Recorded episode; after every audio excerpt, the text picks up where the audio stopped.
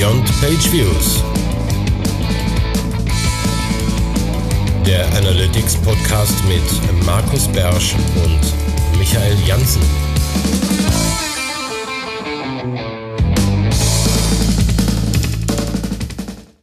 Herzlich willkommen zur neuesten Ausgabe von Beyond Page Views. Hier ist Michael Jansen und an der anderen Ende der Leitung, also an meiner Leitung, sitzt der Markus Biersch, hallo, wie immer aus Mönchengladbach. Und es ist leider nicht mehr so sonnig, wie es die letzten Tage war. Oh, hier ist eigentlich gerade relativ sonnig hier in Köln. Apropos Köln, Köln war ja auch, äh, gestern war die UM West, die ich veranstaltet habe, organisiert habe. Und das erwähne ich deshalb, weil diesmal die redaktionelle Leitung der Markus hatte hauptsächlich. Der hat am meisten Arbeit diesmal in die Auswahl der Links gesteckt und ich darf sie sozusagen mit vorstellen. Schon mal danke, Markus. Ich hatte relativ viel zu tun mit dem OM West, darum warst du das. Vielen Dank dafür. Ja, bitte gerne. Dafür hat das OM West ja auch Spaß gemacht. Ne? Das wollte, wollte ja auch organisiert werden. Genau, und eigentlich wollten wir unsere Taskforce besserer Sound da nochmal er, erweitern und mal live aufnehmen mit beiden mit normalem Equipment. Aber leider haben wir beide bei der Session-Vorstellung irgendwie vergessen, dass wir die Session machen wollten. Und dann haben wir sie halt nicht gemacht. Das Programm war auch voll. Alles Slots belegt. Von daher jetzt wieder jeder in seinem Office ist uns beiden erst dann aufgefallen, wo das Board tatsächlich schon voll war. So wollten wir nicht eigentlich eine Live-Podcast-Aufnahme machen, aber wurscht. Jetzt machen wir es halt einen Tag später. Genau, dafür haben wir noch was beim Housekeeping und zwar, es gibt jetzt T-Shirts. Markus, magst du es mal kurz vorstellen? Ja, es gibt T-Shirts. Also ähm, es gibt eine ähm, langweilige ähm, Geschichte dazu, die ich euch erspare, aber ähm, Nein. ich bin wie die Jungfrau zum Kind halt zu einem ähm, Merch bei Amazon-Account gekommen und um zu verhindern, dass da, ähm, dass der zugemacht wird, wenn keine Produkte erscheinen, äh, bin ich als allererstes auf ein Beyond Pageviews T-Shirt gekommen. Dann habe ich erst eins gemacht, habe es mir bestellt, fand's doof. Habe ich noch eins gemacht, fand ich besser. Ähm, und dann habe ich noch eins gemacht, weil ich eins mit einem Spruch haben wollte. Also gibt's jetzt drei verschiedene T-Shirts und äh, unter analytrix.de slash shirt kann man das bestellen bei Amazon, wenn man den Bock hat. Ähm, ich habe gestern auch schon ähm, auf dem auf dem Barcamp jedem, der so ein T-Shirt trägt, auf einer Veranstaltung, auf der ich oder wahrscheinlich auch du auch unterwegs sind, ähm, machen wir es so ihr müsst uns nicht mehr ansprechen. Das passiert mir nämlich viel zu selten. Ihr tragt einfach so ein T-Shirt, dann sprechen wir euch an. Das ist der Deal. Also ich werde relativ häufig angesprochen auf Konferenzen. Ja, ich nicht, obwohl ich immer diesen Hoodie trage. Da steht ja sogar Beyond Page Views drauf. Man muss mich ja noch nicht mal kennen. Genau, also, aber so erkennen wir euch. Aber kannst du mir kurz sagen, wie, die, wie man die verschiedenen äh, T-Shirts findet, wenn man auf Amazon ist? Ja, also ähm, äh, verlinkt habe ich, glaube ich, nur das, ähm, ja, diesen, das zweite, was ich angesprochen hatte. Ähm, aber der ähm, äh, oben über dem Titel steht ja, von wem es ist. Es ist von Beyond Page Views. Wenn man da draufklickt, sieht man alle drei Shirts. Ah, jetzt habe ich es gefunden. Weil ich hatte die selber gesucht. Ich hatte nur mhm. eins gefunden und dachte so, und wo sind die anderen dann? Okay, unbedingt also bestellen. genau, unbedingt bestellen. Wir werden nicht reich dadurch, aber ähm, ich fand ganz witzig. Super reich. Vielleicht machen wir auch noch ein paar andere Sprüche. Ich habe diesen Spruch tatsächlich drauf gemacht, weil ich das ständig sage, wenn ich für irgendjemanden irgendwas schneiden soll. Eine Pizza, ein Kuchen, dann äh, steht da Welchen immer Spruch. Dann sage ich halt immer, lass mich das für dich segmentieren. Sehr schön. Ja, so und deswegen habe ich da ein T-Shirt draus gemacht. Genau, Amazon besuchen, anziehen und wir sprechen euch dann an. So sieht's aus. Das ist der Deal. Supi. Okay, das Alles war klar. auch schon unser Housekeeping für heute. Dann geht's direkt zu den Fundstücken. Ja, hangeln wir uns durch. Ähm, als allererstes ganz kurz und knapp ein Tooltip. Und zwar findet ihr unter gtmspy.com ähm, ein Werkzeug, in dem ihr ähm, eine URL eingebt und dann seht ihr, was da äh, an Text gefeuert wurde. Also im Prinzip sowas ähnliches wie ein Preview Mode Lite, nur muss man halt keinen Zugriff auf den Tag Manager haben. Also jede beliebige Website, wo ein Tag Manager läuft. Ähm, man kann auch einen Containernamen eingeben, das funktioniert aber manchmal, manchmal nicht. Ich weiß nicht warum. Ähm, aber mit der URL klappt es auf jeden Fall. Und ähm, man kann das natürlich auch so ein bisschen zum Debugging benutzen, würde ich sagen. Also ich finde es ähm, super praktisch. Benutze es in für fremde Zeit, Seiten meinst du? Fremde Seiten in letzter Zeit tatsächlich häufiger. Und auch schon mal um eine eigene Seite, um dann nochmal da reinzugucken, hat das mit dem JavaScript und den Einfügen der Variablen, so wie ich mir das vorgestellt habe, dann auch geklappt. Und so. Also manchmal ist das tatsächlich hilfreich. Ist auf jeden Fall hilfreich, aber für diejenigen, die das nicht kennen, die Variablennamen werden alle ausgetauscht. Ja, die kann man nicht kennen, ne? So. Da steht dann nur A, B, C, D, E, F, G. Richtig. Und? Ich weiß auch nicht, wie die Tags heißen. Da steht dann HTML-Tag. Custom HTML. HTML 1 oder sowas. Ja, ja. Genau. Und auch noch alle Kommentare werden rausgeschmissen natürlich. Das heißt, wenn ihr bei euch irgendwas kommentiert oder so, dann äh, steht das da nicht mehr in diesem GTM-Spy drin, sondern Nur noch das, was wirklich dann zum Schluss auf der Website eingebunden wird. Okay, ne? Ist aber auch nicht als Ersatz für den Preview-Mode gedacht. Ne? Also wenn man debuggen will, dann äh, hat man in der Regel ja Zugriff auf den Tag Manager, dann sollte man es einfach auch nutzen. Na, es ist, ein, es ist dafür gedacht, dass ich sozusagen angucken kann, was du da verzapfst in deinen Domains. Genau. Darum ist es ja, darum ist ja der Spy. Ja. Ne? Genau. Okay, nächster Punkt ist äh, Struktur in deine Bezeichnungen bringen. Super wichtiges Thema. Und ich habe gerade ein Déjà-vu. Hatten wir es nicht beim letzten Mal schon? Oder ist das so wichtig? Ich bin mir nicht sicher, auf jeden Fall. Online-Metrics hat dazu was geschrieben. Wie benenne ich meinen, den ganzen Kram in der Webanalyse? Wie benenne ich eigentlich Events? Wie benenne ich äh, alles Mögliche? Den Link haben wir in die Shownotes gepackt, durchlesen und einfach mal dran halten und überlegen und so schreiben, dass jeder versteht, was ihr eigentlich macht in euren Tools. Ja, könnte sein, dass das äh, ein Überbleibsel aus den letzten Shownotes war, aber da das Thema ja wichtig genug ist, haben wir halt einfach nochmal darauf hingewiesen. Genau. Im äh, nächsten äh, Link-Vorschlag äh, geht's in äh, ausnahmsweise mal auf ganke.de in den Blog. Da ist nach einiger Zeit noch mal was erschienen. Und ähm, der Anlass war, ähm, dass es im Google Tag Manager jetzt die Triggergruppen gibt. Und ähm, mir war sofort klar, die Triggergruppen sind eine super praktische Sache. Ähm, und ähm, das allererste Beispiel, was mir eingefallen ist, wo man die nutzen kann, ähm, ist sowas wie ähm, das Engagement zum Beispiel mit einem Blogbeitrag vielleicht etwas besser zu vermessen, als man es derzeit macht. Also was ich zum Beispiel kenne, ist, ähm, man hat einen Trigger, der dann auslöst, wenn ähm, der Blogfutter oder der Futter der Seite gelesen wurde, wenn der angezeigt wurde, ne? so ein Event-Sichtbarkeitstrigger und dann sagt man, na ja, hier ist bis unten gescrollt worden, dann ist das Ding gelesen worden. Wenn man das jetzt aber kombinieren will, zum Beispiel mit einer Lesezeit, dann kann man das natürlich jetzt auch schon machen, ne? also ohne Triggergruppen, indem man mit JavaScript rumzaubert. Aber jetzt ist eben das schöne Einfache, man legt sich einfach einen zweiten Trigger an, der sagt, ähm, ich feuer einen äh, Timer, ein Timer-Event nach der von mir berechneten Lesezeit für diesen Beitrag. Und wenn ich die beide jetzt in so eine Triggergruppe zusammenfüge, dann kann ich sagen, na ja, jetzt ist das Ding tatsächlich lang genug offen gewesen, um realistisch gelesen worden zu sein und es wurde auch bis unten gescrollt. Das heißt, wahrscheinlich ist es auch bis unten dann gelesen worden. Ist natürlich immer noch eine Annäherung, aber die eine viel bessere, als man sie sonst hat. So, und dann feuere ich halt mein Event-Tag und das heißt dann Beitrag gelesen oder wie auch immer. Ähm, das ist aber eine Triggergruppe fand ich eigentlich ein ganz gutes Beispiel, wo man so Triggergruppen nutzen kann. Hab deswegen weggeblockt und den Link gibt's in den Show Notes. Genau, sehr schön. Das ist eigentlich eine sehr schöne Funktion, weil sonst brauchen wir halt immer zwei also neuen Trigger für alles mögliche und so können wir einfach kombinieren und Neues bauen. Ja, also man muss einfach weniger ähm, JavaScript Kenntnisse haben, um so komplexere Dinge vielleicht sonst äh, zu vermessen. Also jetzt kann man sich das eigentlich wirklich genau wie vorher und wie es erwartet ist in so einem Tech Manager auch solche Sachen zusammenklicken. Und das geht halt, seit es die Triggergruppen gibt. Genau unbedingt anschauen und ausprobieren. Nächster Punkt, da kommt wieder mal was Nerdiges, so finde ich zumindest. Äh, wenn man debuggen möchte, ich habe mich schon relativ viel beschäftigt, hatte ich auch ich, mal mit Mike zusammen Podcast bei ihm in der, in der Metrik-Sendung.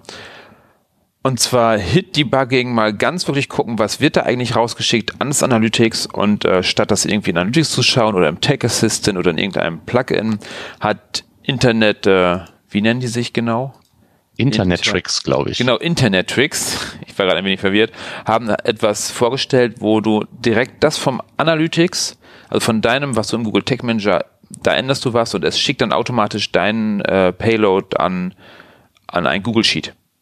Und zwar zeilenweise. Das heißt, du rufst Seiten auf bei dir und du erhältst genau den Request, der rausgeschickt wird, äh, direkt in einem Google Sheet. Extrem praktisch, bisschen äh, JavaScript, äh, Formular in den äh, Google Sheets und auch ein Custom Task dann in deinem Tech Manager. Aber auf jeden Fall, wenn man mal tiefer reingehen möchte und analysieren möchte, was ist da eigentlich los, äh, ruhig mal ausprobieren. Ja, so als Alternative vielleicht auch zum Sammeln von irgendwelchen Custom Dimensions und Rohdatenexport. Ne? Hat man das hier in so einer Light-Variante dann auch. Ja, und was ich heute noch gesehen hatte, heute war irgendwo, hatte jemand geschrieben, irgendwas mit wieder mit Bestellungen und Data Layer Probleme und so. Man könnte damit auch sich das weiterentwickeln und den Data Layer sich dann einfach schicken bei bestimmten Konfigurationen und gucken, es steht da eigentlich alles drin. Auch sowas, wenn man jetzt nochmal weiterdenkt für die Script-Kiddies. Hm. Auch sowas ist damit möglich. Fand ich sehr schön. Ich, ich wusste nicht, dass man einfach so einfach da reinschreiben kann in die Google Sheets. Das ist echt praktisch. Das dazu nachzulesen auf internettricks.com.au Link ist in den Show Notes. Wunderbar. dann habe ich noch zwei Links, die zusammengehören und die gehören auch zu einem Beitrag, den wir schon mal angelinkt haben, wo es darum ging, dass ein ordentliches Tracking ja eigentlich eine Planung braucht und wie man das klassischerweise macht. Und ähm, hier kommen zwei weitere Beiträge, die also zusätzliche Ansätze, wie man vielleicht sich dem Tracking äh, nähern kann, vorstellt.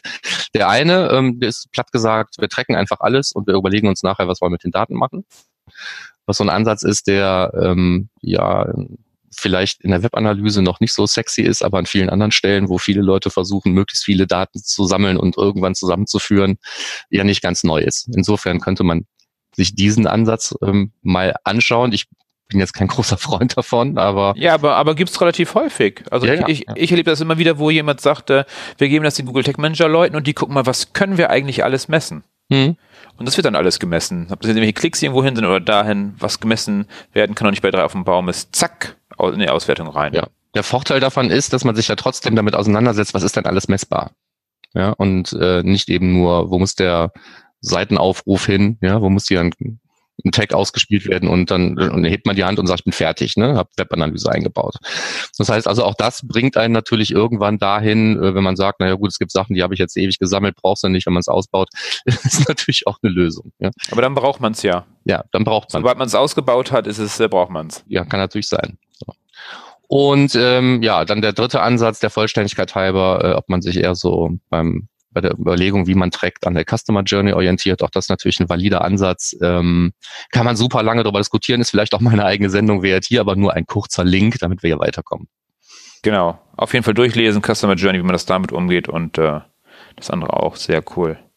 Also ich habe das so oft, also nur mal ganz kurz, bevor wir die Sendung darüber machen demnächst, äh, bei mir ist das meistens, meine, meine Kunden mal ganz viel wollen und ich dann immer sage, oh, so weit sind wir noch gar nicht. Dass wir langsam vorgehen und langsam sammeln, also eher die Customer Journey lang. Und zwar vorne anfangen. Okay, nächster Punkt ist äh, von eTracker ein Blogbeitrag. Weg mit den Cookie-Bannern. Also können die Cookie-Banner weg? Brauchen wir die überhaupt? Äh, was mich verwirrt hat, war, dass die eTracker diesen Blogbeitrag oder diesen Text am 1. April veröffentlicht hat. Ich weiß nicht, ob das Absicht war oder einfach aus Versehen. Sorry, ich finde für ernsthafte Artikel ist der 1. April echt ein schlechtes Datum, um was zu veröffentlichen. Aber es geht einfach darum, ob Cookie-Banner erstens, ob die überhaupt sein müssen oder ob die sogar äh, kontraproduktiv sind und eigentlich eher die Situation verschlimmern. Ich bin eigentlich schon seit Jahren der Meinung, dass Cookie-Banner komplett sinnlos sind. Und Markus, du hast auch AdSense-Seiten, oder?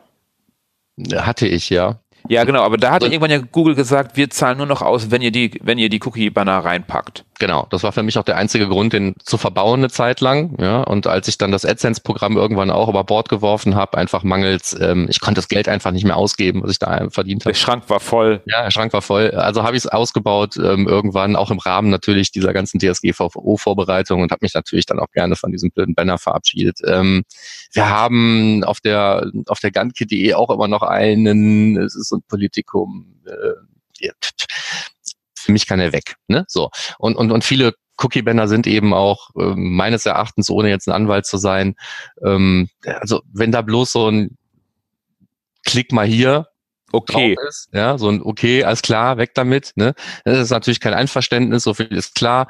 Ähm, viele Dinger verhalten sich total unterschiedlich. Die einen trecken tatsächlich auch erst, wenn man auf okay geklickt ist, die anderen klecken, äh, trecken die ganze Zeit. Beim dritten Banner steht dann irgendwie, ja, wenn du mindestens drei Seiten besucht hast, dann ist das für uns Einverständnis genug. Dann zeigen wir dir das scheiß Ding auch nicht mehr an, ja, aber wir trecken sowieso schon die ganze Zeit. Und insofern ist das alles ja, dient das irgendwie keinem richtigen Zweck. Und dann, was keinem Zweck dient, kann eigentlich weg und hier steht es eigentlich auch nochmal, dass es im Zweifelsfall vielleicht sogar äh, nach hinten losgeht. Ja? Wobei wir reden hier nicht von den echten Opt-out Bannern oder Nein, es geht nicht um Content Management oder sonst was. Es geht um blöde, platte Cookie-Banner, wie so bei cookiechoices.org angeboten wurden, verbaut und keiner hat's richtig gemacht. Genau, darum. Das ist, aber ruhig durchlesen und dann anwenden. Nächster Punkt.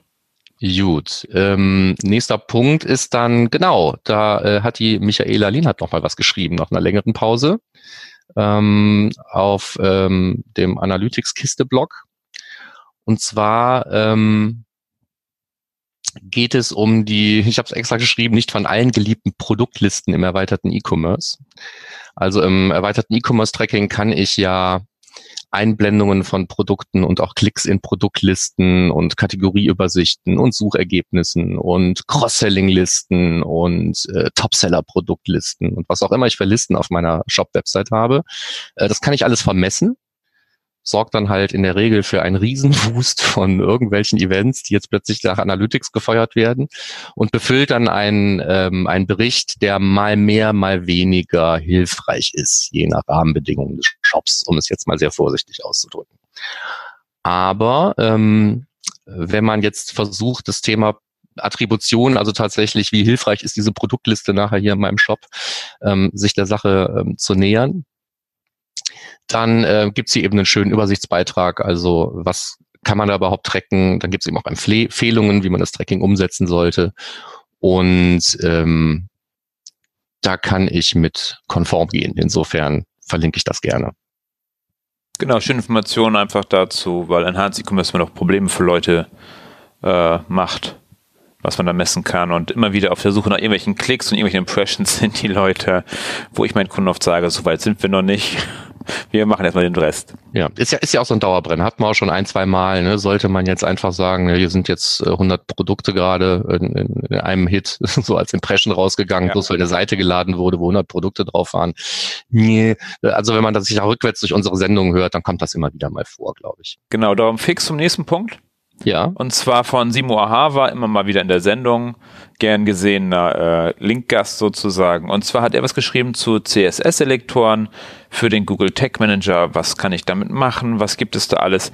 Denn die CSS-Selektoren sind viel umfangreicher, als die meisten denken. Und bei den meisten rede ich von wahrscheinlich 98 Prozent. Es ist nicht nur irgendwie eine Klasse angeben oder irgendwas, sondern man kann extrem viel damit machen. Man kann dazu jedes Element oder man kann jedes Element auf der Seite ansprechen wenn man weiß, wo es steht, kann man das berechnen sozusagen oder herausfinden. Dazu genau. ein schön langer Beitrag. Einfach in die Bookmarks packen und immer wieder aufrufen. Man sollte es eigentlich, sollte Google das direkt in den Tech Manager packen, in die Hilfe. Direkt, wenn man beim CSS-Selektor, dass man klicken kann, so, und jetzt zum Hilfeartikel, dann hat man alles. Ja, da gibt's bestimmt, ähm, da gibt's bestimmt ein Grease Monkey Skript, mit dem man das irgendwie einfügen kann. Ich, ich schreibe da ein Plugin für, das einfach in den Tech Manager überall die Hilfeseiten dazu macht. Genau. Oder, also falls ich da nicht zukomme, falls du Hörer die Idee auch hast, dann mach das eben schnell und schick uns den Link zu dem Plugin. Oder du dann hast wir das gemacht. nicht zu machen. Genau, vielleicht gibt's das auch schon. Es gibt ja alles auf dieser Welt, vielleicht auch das. So, okay, nächster ja, Punkt. Dann vielleicht noch als, als kleines Wort der Warnung dazu, ne? also, so viel Spaß das macht, also je komplexer so ein CSS-Selektor ausfällt, desto wahrscheinlicher ist es, dass äh, mit er ausfällt mit, mit genau, dass er eben ausfällt, ja, mit irgendeiner Änderung auf der Website ausfällt. Also ich, ich mag natürlich CSS-Selektoren und oft sind sie eben auch so ein letzter Ausweg, aber ähm, wenn wir gleich zu unserem Ding der Woche kommen, dann wird wahrscheinlich auch nochmal gesagt werden, das alles in den Data Layer zu schreiben oder vernünftig irgendwie, naja, äh, wie gesagt, für später. Ne? Aber, genau, also ganz wichtig, also finde ich nochmal kurz einen Hinweis, CSS-Selektoren ganz gerne für ein Proof of Concept um zu zeigen, was funktioniert eigentlich und dann später gerne stabiler machen über Data Layer, aber um es schnell umzusetzen, bevor man den Data Layer programmieren lässt oder sonstiges, dann lieber dann zack. Genau. Kann man heute noch schnell basteln. Und läuft erstmal. Ja, das, das ist halt langfristig überwachen, ansonsten. Ist ein versöhnlicher Tipp, ne? Da kann ich mich, kann ich mich mit äh, anfreunden. Genau. Gut, äh, vorletzter Punkt, ähm, der sich speziell an Einsteiger im Thema Webanalyse richtet, nämlich der Mike Bruns hat sein Hörbuch nach einiger Zeit jetzt fertiggestellt. Ähm, und es ist ein Hörbuch, was sich tatsächlich direkt an Berufseinsteiger widmet, ne? also dein Weg zum Webanalysten, wie, ähm, wo sind deine Chancen, was kannst du überhaupt machen, welche Berufsfelder gibt's da, wie kann man sich weiterbilden. Das ist wirklich so ein, so ein Rundum-Überblick. Ähm, ich habe das in der Entstehungsphase hören dürfen und ähm, mein Feedback dazu war auch, naja, ähm, das ist für mich eigentlich kein Hörbuch, sondern es ist sowas wie ein Hörseminar. Ne? Das ist auch mehr wie, wie der Podcast gestaltet. Das ist jetzt nicht, dass er, dass er da Text vorliest, den er da vorher als Buch irgendwie fertig gemacht hat oder so, sondern es ist so eine individuelle Beratung eigentlich. Ne? Ähm, für mich. Also wenn ich jetzt ein Berufseinsteiger wäre, dann wäre ich da nach einigen Stunden einfach viel schlauer und hätte einen ganz guten Überblick bekommen. Ähm, und das ist ja auch der Zweck dieses Hörbuchs. Deswegen ähm, empfehle ich das auch gerne. Außerdem, ganz uneigennützig, habe ich, glaube ich, auch noch ein, zwei Tipps selber hinzugefügt und viele andere auch, ähm, die dann so einem extra Kapitel stecken. Ich weiß gar nicht mehr welche, aber die waren bestimmt schlau. Die waren bestimmt super gut. So, wo, wo du gerade gesagt hast, es ist nicht äh, uneigennützig, dachte ich schon, du hast einen Affiliate-Link da reingeschummelt. Nee, ich habe keinen Affiliate-Link da reingeschummelt. Das geht ganz normal auf die Squeeze-Page im Blog vom, äh, vom, vom äh, Mike und dann müsst ihr euch da durchhangeln. Genau. Okidoki. Letzter Punkt. Und zwar Google Optimize geht den Weg, den eigentlich alle AB-Test-Tools Tools gehen, finde ich. Und zwar kann man mit Google Optimize ja auch inzwischen personalisieren, die Websites personalisieren. Und dazu hat Inor einen schönen Artikel geschrieben mit der Realtime äh, Personalisierung in Google Optimize und Einführungsartikel, wie steige ich da ein, wie mache ich das. Und in dem Zusammenhang ist mir eingefallen, dass die Michaela Lienhardt ja auch schon so einen Artikel hatte. Wir haben beide Artikel in die Show Notes gepackt, wie du mit Google Optimize einfach die Inhalte deiner Website schön äh, personalisieren kannst. Also ich habe das vorher oder habe ich jetzt teilweise immer noch. Ich personalisiere den Google Tag Manager. Machst du sowas auch? Nee, aber das ist mit Sicherheit auch eine valide Idee. Also ich habe es einfach gemacht, äh, dass wenn jemand über einen Newsletter-Link auf meine Website kommt, also von meinem Newsletter, dann sieht er keine Anmeldefelder mehr vom Newsletter. Und das habe ich über Google Tag Manager gelöst, ohne jetzt Optimize einzusetzen oder so. Mhm. Nee, für solche Sachen ist das mit Sicherheit auch eine gute Lösung. Genau, wollte ich auch mal ausprobieren und tiefer einsteigen. Damit wären wir auch schon mit unseren Fundstücken durch. Alle Fundstücke findet ihr auf unserer Website bei termfrequenz.de im Bereich Beyond Page Views. Alle Links aus den Shownotes dann schön anklicken, besuchen und auswendig lernen. Wenn wir euch in unserem T-Shirt sehen, fragen wir euch nämlich ab. So sieht's aus. So. Aber jetzt kommen wir zum Ding des Monats und da haben wir uns gedacht, äh, aus aktuellem Anlass, die wir jetzt wohl wahrscheinlich zum Schluss Ach, guck mal hier, die ersten zwei schon wieder storniert, die Bestellung. Ne? Das hättest du ja nicht sagen dürfen. Ja, oh Mist. genau, live ist. Äh, ja. Genau. Ähm, nee, Ding des Monats, aktueller Anlass, kommen wir nachher noch drauf zu, warum es aktuell sein könnte. Äh, der Data Layer, der ja durchaus von mehreren Tools genutzt werden kann. Die meisten kennen wahrscheinlich vom Google Tech Manager, die uns zuhören. Und da steigen wir jetzt mal ein bisschen tiefer ein. So, Markus, du bist eher der technische von uns beiden, würde ich sagen, der so im Code rumfrickelt und weiß, was er da schreibt. Ich bin eher der Anwender vom, vom Code, finde ich. Mhm. Äh, was ist denn so eine Datenschicht eigentlich so technisch? Äh, ja, also erstmal für alle, die jetzt so ein Bild von mir im Kopf haben, wie ich in Code rumfummel, ne, einfach wieder vergessen. Ähm, Kopfkino. kleine weiße Hasen, kleine weiße Hasen, kleine, kleine weiße, weiße Hasen. Nicht an kleine weiße Hasen denken. Ähm, es geht, ähm, ja, also ich habe das Thema deswegen rausgesucht, weil ich mich selber auch so ein bisschen ähm, schlauer gemacht habe, als ich festgestellt habe, dass es ja nun doch mehr als ein Tag-Management-System gibt, ne, und den Google Tag Manager. Und ich habe auch erst gedacht, der Data Layer wäre eine Erfindung von Google. Stimmt sogar ein Stück weit. Zeit, aber, aber äh, da kommen wir gleich nochmal zu, nicht der, den wir so typischerweise im Google Tag Manager nutzen. Ähm, also der Data Layer, den wir kennen, gehört zu einer Familie verschiedener Digital Data Layer, die alle einem Zweck dienen, nämlich eine Webseite ähm, soll in ihrem Quelltext oder eben auch durch Aktionen, die per JavaScript oder sonst was ausgelöst werden, also von Quelltextänderungen, die später nach dem Laden der Seite stattfinden, ähm, oder Aktionen, die zum Beispiel ähm, auf einer Webseite stattfinden und die vermessen werden sollen, ähm, sollen Informationen an ein Tag-Management-System gegeben werden, damit das entsprechend reagieren kann. Nämlich diese Informationen aufnehmen, nutzen, ähm, weiter transportieren im Rahmen von irgendwelchen Events, als Trigger nutzen oder was auch immer. Das heißt also jedes Mal, wenn wir das Bedürfnis haben, dass die Website uns Informationen gibt, die wir im Tag Manager nutzen wollen, ähm, dann ist der Data Layer dafür eine sehr gute Sache. Also teilweise ähm, sind dann Daten in diesen Data Layer reingeschrieben, die eigentlich auch an anderer Stelle vielleicht auf der Seite selber zu finden sind. Ne? Da hatten wir ja eben das Thema CSS-Selektion. Ne? Man kann sich jetzt über den CSS-Selektor zum Beispiel äh, die Kategorie auf einer Blogseite oder sowas raussuchen. Oder jemand könnte die natürlich gleich beim Ausliefern der Seite in den Data Layer schreiben. Beides führt im Tag Manager dazu, dass man Zugriff auf die Informationen hat und die dann eben weiter benutzen kann. Das wäre, glaube ich, jetzt erstmal ganz grob und aus dem Helikopter betrachtet der Sinn und Zweck eines Data Layers. Also der Data Layer gibt Informationen irgendwie von der Webseite oder im Browser an den Tag Manager weiter. Genau, und dann findet man die ganz einfach über die Variablen, kann man dann einbauen und nutzen und so. Genau. Und, äh, und eigentlich sind auch schon, äh, schon mal technisch ist äh, der Tech Manager, der Google Tech Manager komplett auf dem Data Layer aufgebaut, weil selbst schon äh, das Seite laden, Seite aufrufen auch schon alles Data Layer Events sind. Genau, die Standard-Events, die wir kennen, Seitenaufruf, Seite geladen, ne? Und ähm, also was der dritte ist mir gerade entfallen. Äh, ach so, DOM Ready war's, ne? Genau. Stimmt. Ähm, ähm, äh, das sind eben auch schon Events, die äh, in den Data Layer reingeschrieben werden vom Tag Manager selber, damit wir mit unserem Text darauf reagieren können und zum Beispiel sagen können, Seitenaufruf, alle Seiten, Spiel Hotjar aus oder was auch immer. Genau. Also technisch nutzen wir alle den Data Layer, auch wenn wir selber überhaupt nichts an Quelltext der Seite ändern, um Daten zu transportieren Richtung Tag Manager oder im Tag Manager noch nie irgendwie Data Layer Variablen, also Datenschicht Variablen irgendwie genutzt haben. Trotzdem nutzen wir alle den Data Layer, sobald wir Tags ausspielen über den Google Tag Manager. Genau. Und äh, wenn ihr mehrere Google Tag Manager eingebaut haben solltet, nutzen die alle den gleichen Data Layer. Möglicherweise. Nee, nicht möglicherweise, ist so, äh, geht nicht anders. Also du meinst mehrere Google Tag Manager? Ja, genau. Ja, okay. Mehrere Google Tag Manager, die nutzen den gleichen Data Layer. Man kann keine verschiedenen benutzen. Ja.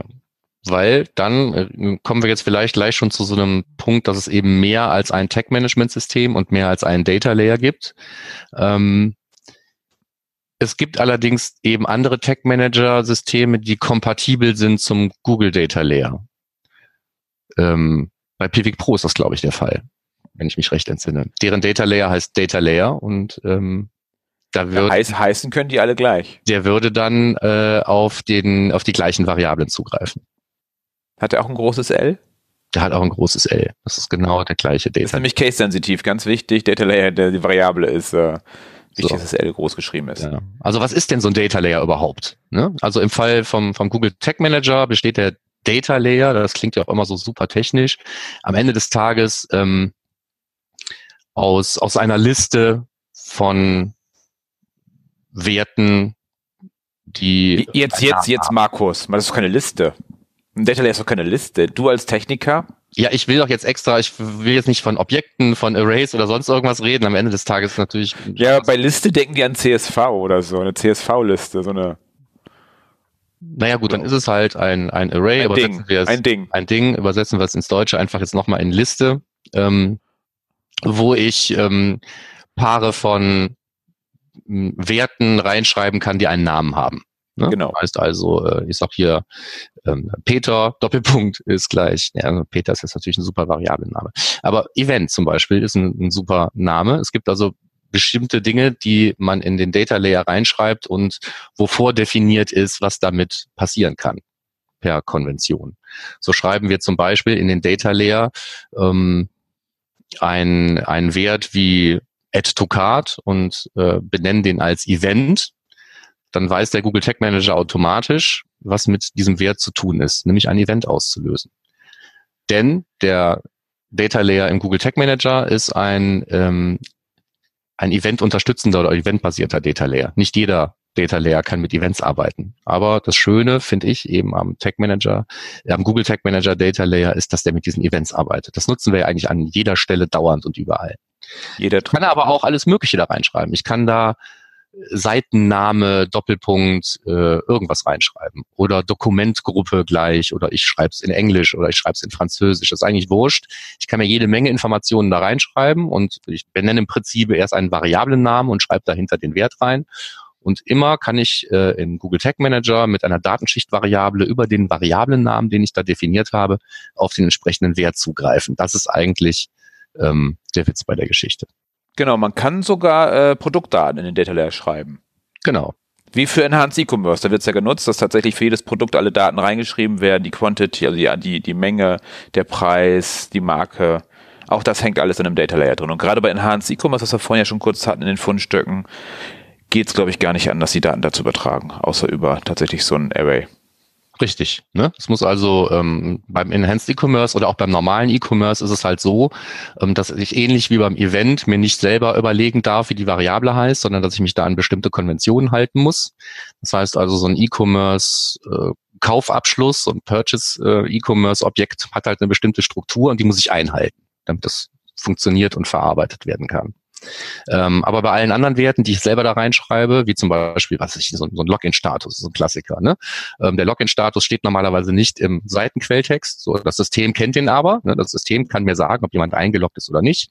Also lasse ich mir direkt schon beim Produzieren der Seite den Login-Status unter irgendeinem variablen Namen, wie zum Beispiel Login-Status oder Visitor Logged In oder was auch immer, lasse ich mir da reinschreiben. Ne, das ist dann so eine Information, die ich sonst nicht hätte, wenn es den Data Layer nicht gäbe. Das System schreibt mir die aber einfach in den Seitenquelltext rein. Und der Google Tag Manager kann dann auf diesen Login-Status zugreifen und kann dann für eingeloggte Benutzer bestimmte Tags anders abfeuern oder den Login-Status als benutzerdefinierte Dimensionen mitschicken oder was auch immer. Mhm. Genau. Okay, so funktioniert jetzt ein äh, Data Layer. Was können wir damit machen? Äh, ja, was wir damit machen können, haben wir ja gerade gesagt. Ne? Das war, glaube ich, keine Frage, richtig? Nee, ich habe hier nur gerade ein Störgeräusch. Das hast du wahrscheinlich gerade nicht. Ähm, doch, das kann ich sein, weil es ist jetzt weg. Jetzt ist weg. Ja, mich hat jemand versucht anzurufen. Da nutzt Stummschalten okay. alleine nix.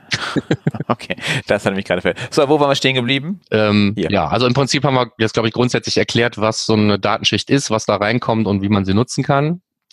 Ähm, so bei der Recherche zum Thema, ähm, was machen denn so andere Systeme und welche Data Layer werden da genutzt, bin ich dann auch relativ schnell halt über die ähm, W3C-Spezifikationen ähm, gestoßen. Also es gibt einen spezifizierten Data Layer, den man ähm, als Vorschlag nutzen kann. Ich habe jetzt ganz absichtlich den Wort Standard vermieden, weil ein W3C Standard ist es halt nicht, das ist was anderes. Ne? Aber es gibt einen Standard Data Layer, sage ich mal, und ähm, die Spezifikation davon kommt halt auch von der W3C und ist wie immer von mehreren Firmen gemeinsam erarbeitet worden, die da auch ein Interesse dran haben. Ähm, als Fun Fact vielleicht, Google gehört dazu. Ne? Also Google war mit dabei, diesen Standard Data Layer zu spezifizieren. Ähm, parallel dazu haben die halt an ihrem Google Tag Manager gearbeitet und haben sich entschlossen, einfach dann aber diesen Standard selber nicht zu nutzen, sondern einen eigenen Data Layer zu bauen. So viel zum Thema Standardisierung. Ist, genau, braucht ja auch kein Mensch. Nee, genau, okay. Äh, und wir nutzen den äh, auch beim Google Tech Manager mit äh, Optimize zusammen. Das ja. heißt, äh, wir haben den nicht nur für Google Tech Manager, sondern können auch für andere Sachen nutzen. Und nutzt du Plugins für den Google, für den Data Layer? Ähm, naja, ich ähm, ist so ein ähm, dehnbarer Begriff. Also es gibt halt ähm, Kunden von mir, die natürlich Websites haben ähm, mit Standard-Shop-Systemen, wo dann irgendwelche Plugins den Data Layer dann befüllen. Ja, und manchmal funktioniert es dann auch gleich sofort. Ja, also mir ist dieses manchmal eigentlich noch nie untergekommen, ganz ehrlich gestehen. Ich frage mich immer, warum wer diese Plugins eigentlich programmiert, wenn man dann doch wieder irgendwie ran muss. Ja, ja, ich glaube, das ist, das ist, weil das Thema eben sehr komplex ist äh, ja. und ähm, das wahrscheinlich selten von jemandem geschrieben wurde, der selber auch mit dem Tech Manager arbeitet, sonst hätte der gesehen sofort, was dann da von Murks ankommt, wenn man das so einbaut. Aber ähm, das Thema ist halt nicht ganz einfach. Ne? Nee, du hast ja selber mal gesagt, wenn man es jetzt selber bauen muss, ne, wenn man keine Plugins hat, dann ist so eine durchschnittliche Implementierungsdauer, bis der ganze Käse wirklich steht, sind eher so zwei Jahre und nicht zwei Wochen. Genau, das dauert halt. Und Darum also genau dafür schon mal äh, können wir schon mal kurz drauf eingehen. Wenn man so Plugins hat, die so Daten schicken, am besten den Data Layer nochmal selbst zusammenbauen im Tech Manager. Die Daten abgreifen, neu schreiben und selber reinpushen. So mache ich das dann. Ja, also manchmal ist das wirklich die bessere Lösung. Ja. ähm, ja, und ähm, dann reden wir vielleicht noch kurz darüber, wie so ein Data Layer bestückt werden kann. Also wie kommen denn die Daten in so eine Datenschicht? Ja?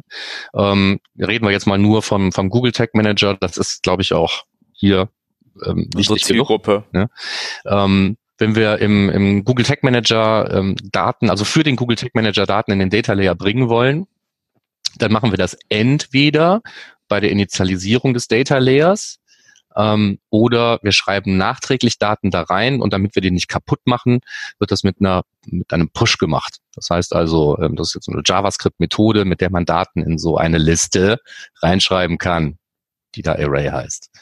Ähm, und ähm, das Wichtige, oder es gibt bei beiden gibt es was Wichtiges zu beachten.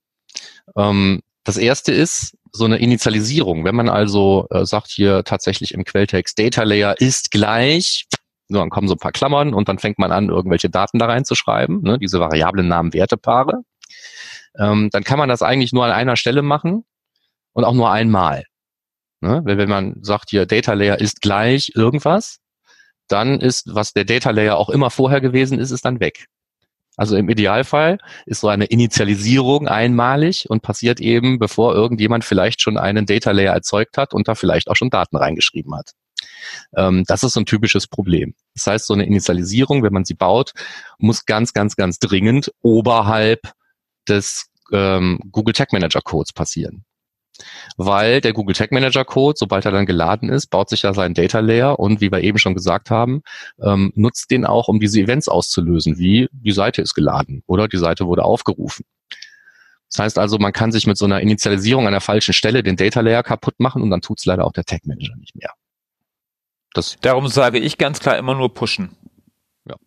Also auch wenn ich das früh genug lade, ich schreibe nie direkt rein, ich pushe immer direkt die Sachen, egal an welcher Stelle. Da kann man nichts kaputt machen. Ja, kann man immer machen, kann man immer noch was kaputt machen. Nämlich, ja. ähm, nämlich an der Stelle, wo man dann äh, trotzdem aus Versehen irgendwie ein neues Array erzeugt und da was reinpusht. Also man sollte auch mal vorher gucken, ob es schon ein Data Layer gibt. Deswegen gehört so zu so einem ordentlichen Push gehören immer zwei Zeilen. Ne? Man guckt erstmal, habe ich schon einen Data Layer? Wenn ja, dann nehme ich den. Wenn nicht, äh, erzeuge ich einen und da pushe ich dann was rein. Genau. Ähm, jetzt ist es doch ein bisschen technischer geworden, aber ist wurscht. Ja? So, aber das sind eben diese beiden Dinge, die, die, die, die ich tatsächlich auch draußen sehe und was wirklich passiert und wo ein, ähm, eine Bestückung, also eine Veränderung des Data Layers, wo man sagt, man will es ja eigentlich besser machen, das Tracking soll jetzt besser werden.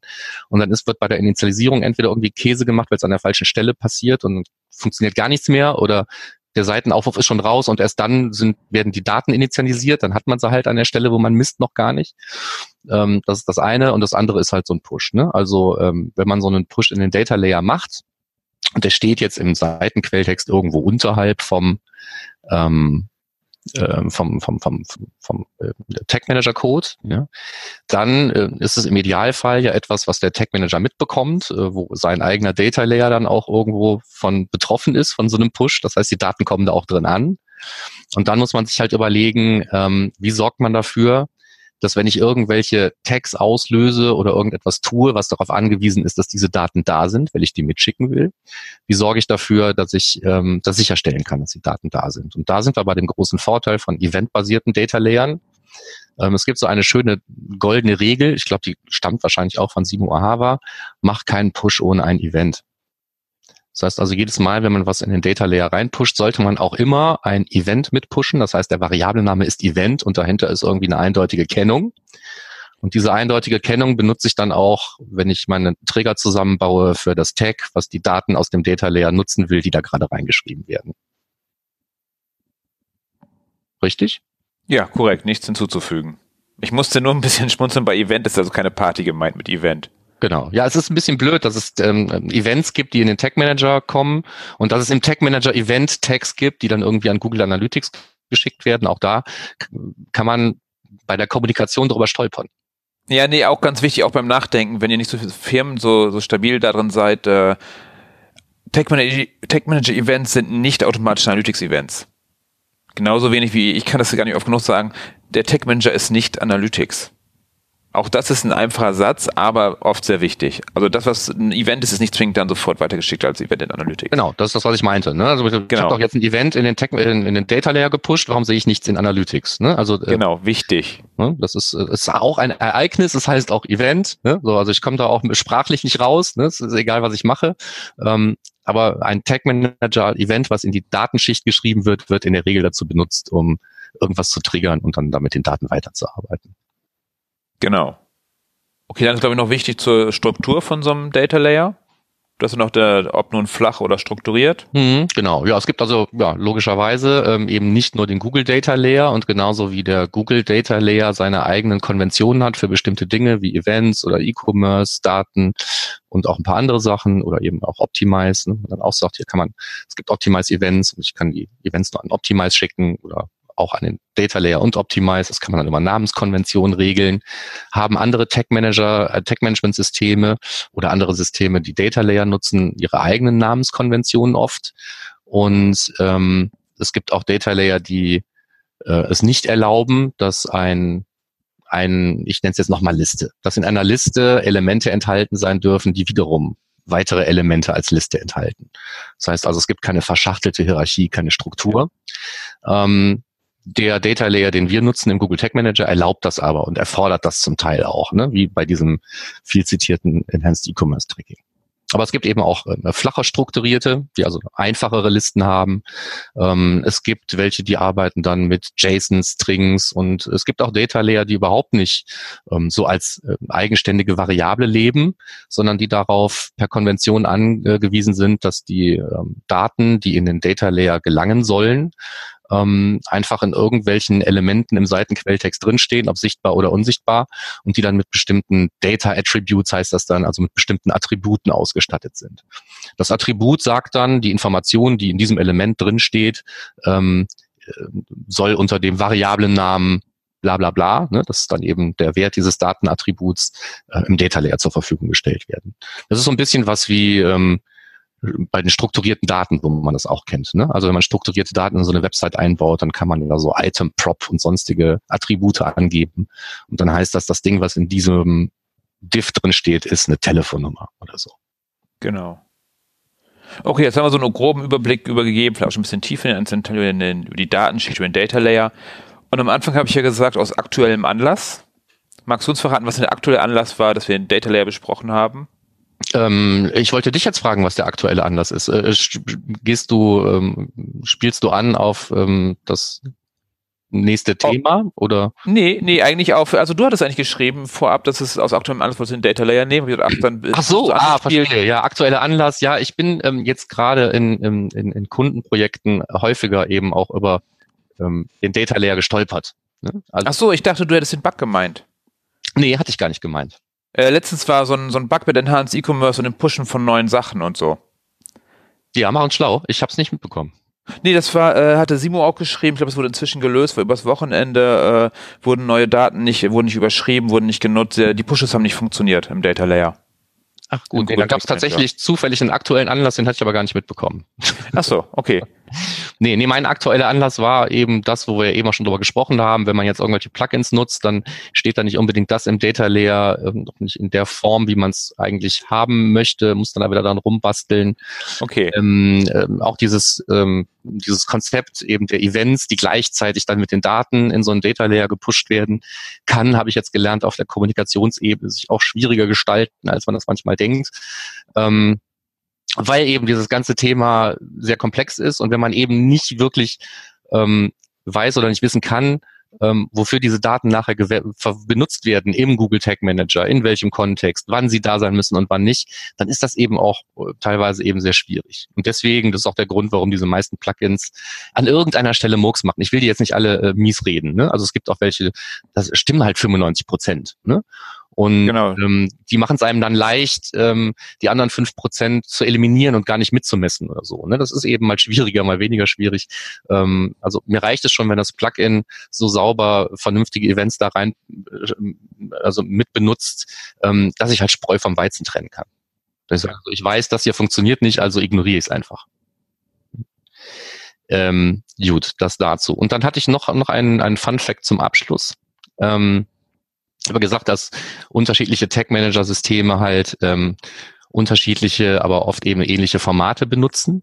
Aber lustigerweise hat nicht jedes ähm, Tag-Management-System ein, ein bevorzugtes oder ein eigenes oder von Haus aus unterstütztes oder durch Konventionen es bei der Implementierung leichter machendes äh, Data Layer Konzept. Also Adobe Launch ist eben so, sagen wir mal, der Tech Manager aus der Adobe Welt.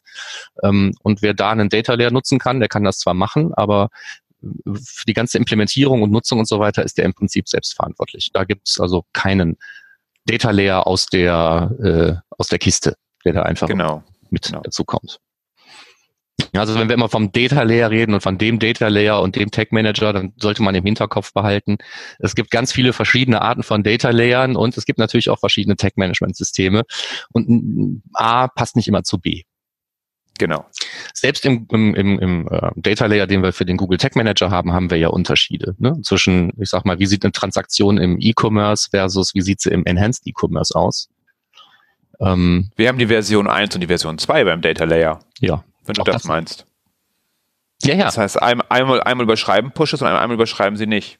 Ja, das auch noch. Aber das meinte ich jetzt gar nicht. Also äh, bevor es das Enhanced E-Commerce gab, hat man ja auch schon ähm, ähm, E-Commerce-Transaktionen über den Data Layer und den Tech Manager transportieren können. Aber da hießen die Felder anders, da war die Struktur anders, die erwartet wird. Ähm, da kann man eigentlich nur froh sein, dass das, ähm, dass das Häkchen Enhanced E-Commerce nicht vernichtet, dass die anderen Transaktionen immer noch funktionieren. Genau. Ja, sonst hätten wir noch mehr Probleme. Also der Data Layer ist oft irgendwie zwar, ähm, hat man jetzt vielleicht auch rausgehört, ähm, ein Quell von Problemen, aber äh, nichtsdestotrotz ähm, sollte man nicht vergessen, dass er die Lösung für viele Sachen ist. Ne? Also wir haben den Data Layer, ähm, weil er das Tracking erleichtert und weil er es uns äh, ermöglicht, eben viel mehr Sachen zu messen und im Tracking auch zu erfassen, ähm, als das, was irgendwo auf der Seite steht und wir dann da irgendwie übertragen wollen. Oder so Sachen wie Seitentitel oder äh, Browsergröße oder Sachen, die halt der Browser mitbringt. Ne? Also alles, was da nicht von Haus aus da ist, das können wir über den Data Layer transportieren und in unserem Tracking nutzen. Und das äh, gehört zu jeder tieferen Implementierung, muss man sich eigentlich irgendwann mit dem Data Layer auseinandersetzen, wenn man mit dem Tag Manager arbeitet. Ich glaube, soweit kann man das verallgemeinern. Genau. Okay, Genug über den, Tech, über den Data Layer gesprochen, glaube ich. Ja. Dann können wir jetzt auch schon zu den Terminen drüber springen. Ja, jetzt haben wir zwar einen meiner typischen Pain Points noch übersprungen, den ich aufgeschrieben habe. Ähm, Welchen denn? Ähm, Rück raus. Vielleicht sollten wir es doch noch sagen, äh, und wenn es nur bei, bei einem hilft, dass es nicht zu Problemen führt. Ich merke halt, dass der Data Layer sehr oft vergessen wird, wenn ein Relaunch stattfindet. Ja, hatte ich noch nie. Da wird ein Shop-System gewechselt und das alte hat wunderbar funktioniert und im neuen hat sich keiner Gedanken darüber gemacht. Da hat dann nur jemand im Vorfeld geguckt, na ja, unterstützt das Google Analytics? Ja. Ne? So, das ist dann also einfach in der, ähm, okay, in der Abfrage der, der, der, der ähm, Anforderungen ist das einfach dann nicht tief genug hinterfragt worden, ob im neuen Shop-System alles ist, was man ähm, im alten hatte. Okay, also beim Relaunch nicht vergessen, genau wie das gesamte Tracking nicht vergessen. Sonst bricht Hektik aus. Genau. Aber jetzt zu den Terminen für die nächste Zeit. Genau. Ähm, als erstes ein Termin für etwas Vergangenes, nämlich die Analytics-Konferenz. Weil ich dabei war und es prima fand, äh, habe ich hier exemplarisch einen Recap-Blogpost noch in die Terminsequenz ähm, reingefummelt. Aber ähm, das ist natürlich kein Termin, wo ihr noch hin könnt, außer im nächsten Jahr. Und ähm, wenn ich es richtig verstanden habe, ist die ähm, nächste nicht nur in Wien, sondern kommt auch nach Köln. Hm, nein. Nein, kommt sie nicht? Da kommt eine andere hin. Da kommt eine andere haben hin. Haben wir, haben wir den Show Notes drin? Ach, haben wir den Show Notes. Wunderbar. Jetzt. Zack. So. Dann ist das auch drin. Ähm, der nächste Termin, der auch für mich ansteht, wäre dann die Conversion Roadshow am 9. Mai. Ähm, das kriegen wir gerade rechtzeitig noch äh, veröffentlicht, dass sich das noch lohnt, darauf hinzuweisen, glaube ich. Auf jeden Fall. Ja. Noch gibt's Tickets. Ja, noch gibt's Tickets. Die ähm, letzten Tickets für den für die Conversion Roadshow. Genau. Unbedingt hingehen. In Köln. Unbedingt hingehen. In Köln. Genau. Nächster Punkt, die Rheinweg-Konferenz, dann circa eine Woche später. Äh, Im Doc One, schöne kleine Konferenz, ganzer Tag, drei Tracks parallel. Ich bin dabei, äh, Sebastian Erlhofer ist dabei und ganz viele andere. Lohnt sich auf jeden Fall auch. Wir hatten ja auch schon Tickets verlost, sind schon näher drauf eingegangen. Und da bitte euer T-Shirt anziehen, wenn ihr ein Beyond Pages T-Shirt bis dahin geliefert bekommen habt, anziehen. Ich spreche euch an und frage euch ab. Und dann hätten wir die äh, neue Konferenz, von der du gerade gesprochen hast, am 26. und 27.06. in Köln. Und zwar ist das die, nennt sich Google Marketing Platform Konferenz. Die GMP Con. Äh, von Luna Park zusammen mit E-Dialog, die die Analytics-Konferenz machen, findet in Köln statt. Link dazu bei uns in den Show Notes. Ja, wunderbar. Dann haben wir am 13. Juni, das ist dann auch noch ein bisschen hin, das ähm, Measure Bowling, wo überall stattfindet, auch in deiner Nähe. Hatten wir beim letzten Mal auch schon drüber gesprochen. Du wirst in Darmstadt sein, ich werde in Köln sein. Ähm, wir bowlen und Netzwerk. Markus ist in, also der andere Markus hier äh, dieser andere Markus. Jetzt München, ja der andere Markus. Dieser andere Markus ist, ist in München mit seinem Measure Bowling. Ja, welcher ist das jetzt? Markus wer? Nee, auf wie heißt es mit Nachnamen? Gestern war er doch noch bei OMFest. Du hast ihn noch zum Bahnhof gebracht. Ach, Markus Stade. Stade, genau, Stade, ja. siehst du? So einfach ist das. Der ist in München, auch da gerne teilnehmen. Der freut sich auch über Teilnehmer bei seinem. Und dann haben wir, glaube ich, noch Berlin, in Deutschland, Würzburg. Das war's mit Deutschland, glaube ich. So, ich freue mich natürlich, wenn ihr alle nach Darmstadt kommt, wenn ich ehrlich bin. Einfach alle nach Darmstadt kommen, da bin ich bei Measure Bowling. Tickets oder Anmeldungen gibt's jeweils über measurebowling.org für alle Orte, auf den Ort finden. Alte Bilder von damals, wie man schon mal dabei war. Und dann äh, hinkommen. Genau, hinkommen gilt auch für die Analytics Insights. Ähm, hatten wir ja auch schon ein, zwei Mal darüber geredet, dass es die gibt und die Analytics Challenge und dass das Ganze hinführt dann nachher zum Summit und so weiter und so fort. Ähm, die vier Termine an den vier Standorten haben alle noch nicht stattgefunden. Das heißt, es geht los am 22.05. in Köln. Da sind wir beide. So sieht's aus. Dann ähm, Lustigerweise hat es doch noch geklappt. Am 13.06. ist äh, Termin in Berlin. Dann geht's am 18.07. in München weiter und am 10.10. dann in Hamburg. Äh, wie ich gehört habe, freuen die sich noch über Teilnehmer an der Challenge. Genau, also irgendwie einfach hin, irgendwas mitbringen, eine kleine lustige Idee, einen Hack, einen Case, ein irgendwas. Genau, und dann ein Ticket für die Analytics-Konferenz in Hamburg absahnen. Günstiger geht's nicht. Ähm, und unser letzter Termin wäre dann die Webinale, wo ich noch nie war in Berlin, aber die natürlich auch irgendwie mit unserem Thema zu tun hat. Warst du schon genau. mal bei, bei der Webinale? Nee, war ich nicht warst du, lieber Hörer, schon mal bei der Webinale und passt die hier in diese, äh, in diese Liste, dann lass uns das. Ich weiß auch nicht, warum du die in die Liste gepackt hast. Da hat der Markus bestimmt was zu, zu erzählen zu der Webinale. Das sag ich geil. Schon ja, was also, zu hören. Nach dem Vernehmen nach ist das tatsächlich auch etwas für uns Relevantes. Ich okay, wusste cool. das noch nicht und deswegen habe ich die jetzt einfach hier so als Testballon mal reingepackt und wenn mir jetzt jemand sagt, ich gehe schon seit Jahren auf die Webinale, ist totaler Quatsch, da rennen nur äh, Linux-Freaks äh, rum, dann nehmen wir die wieder raus. Genau, okay, okay. Also 4. bis 7. 6. in Berlin. Ich weiß, dass der Thomas Mint nicht da ist, aber der macht keine Analytics. Nee. So, okay, von daher waren wir dann durch mit den Terminen. Dann bleibt uns doch jetzt unser kleiner Abspann. Wenn du Feedback für uns hast, sehr gerne mal wieder auf iTunes eine Bewertung schreiben. Mit äh, fünf Sternen oder auch weniger, wie du meinst. Freuen wir uns sehr drüber. Wenn du uns auf, auf Facebook liken möchtest, auch darüber freuen wir uns.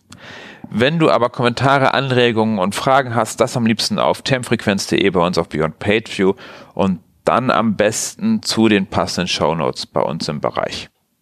Wenn du uns hören möchtest, kannst du uns, wahrscheinlich hörst du uns jetzt ja gerade, aber du kannst es auf Soundcloud machen, du kannst es auf YouTube machen, du kannst äh, in deinem Podcast deiner Wahl auf iTunes.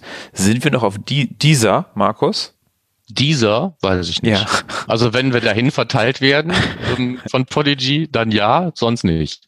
Auf jeden Fall, also, wir sind in dem Pod-Dingsbums deiner Wahl. Genau, also ich, ich tue da nichts Spezielles für, außer jetzt eben für, für sowas wie Soundcloud und YouTube, weil es da nicht automatisch hingeht, aber der Rest sollte eigentlich bedient werden. Ich habe, glaube, glaube Spotify sind wir, glaube ich, auch. Spotify sind wir, bei, glaube ich. Bei Spotify sowieso. Ähm, und ich finde uns sogar bei Google Podcasts. Insofern. Wow, wir sind überall. Das wir aber, glaube ich, keiner. Überall. Und wenn ihr uns eine Mail schreiben wollt, weil ihr vielleicht vertrauliche Dinge habt oder weil ihr uns erklären wollt, was die Webinale eigentlich ist, wir haben eine E-Mail-Adresse, die heißt podcast.analytrix.de. Ich empfehle dazu, weil das haben mir schon einige gesagt, direkt auf die Website erst zu gehen, analytrix.de und dann den Link zu finden, wie man es schreibt, weil ich hatte schon mehrere, die haben öfter mal falsch geschrieben, das Analytrix. Ja, genau. Also wenn, wenn, wenn, wenn unter dem analytrix.de wirklich was im Web erscheint und es sieht aus wie von uns und da ist unser Logo drauf, dann habt ihr es richtig geschrieben. Ähm, ich hatte die ja zu ganz anderen Zwecken irgendwann mal registriert. Ja, es, es ist keine Entschuldigung. Ja. Nee, ist keine Entschuldigung. Aber ähm, okay, jetzt okay. heißt das Ding halt so, ihr müsst jetzt alle mitleben. Genau. Äh, ja, was noch? Ja, die Sonne kommt raus, tragt mit T-Shirts, ihr wisst, wo ihr kriegt. Ähm, Nächsten, nächstes Mal haben wir wahrscheinlich einen Gast mal wieder, Überraschungsgast, oder? Ja, nee, sagen wir mal noch nichts. Ne? Nachher klappt's nicht, dann ist er jetzt beim übernächsten Mal dabei, aber wir haben, genau. wir, wir planen einen Gast und würden ihn gerne in der nächsten Sendung dabei haben. Genau. Dann heißt es von mir erstmal äh, schönen Tag dir noch, wo auch immer du gerade bist. Ja, von mir auch. Und äh, Andreas, wenn du gerade im Auto bist, fahr vorsichtig. Wir haben einen neuen Hörer. Andreas Kernt ist jetzt endlich bekehrt und hört uns auch. Ähm, so, das soll es gewesen sein. Bis zum nächsten okay, Mal okay. und macht's gut. Bis dann dann, haltet die Ohren steif. Ciao. Ciao.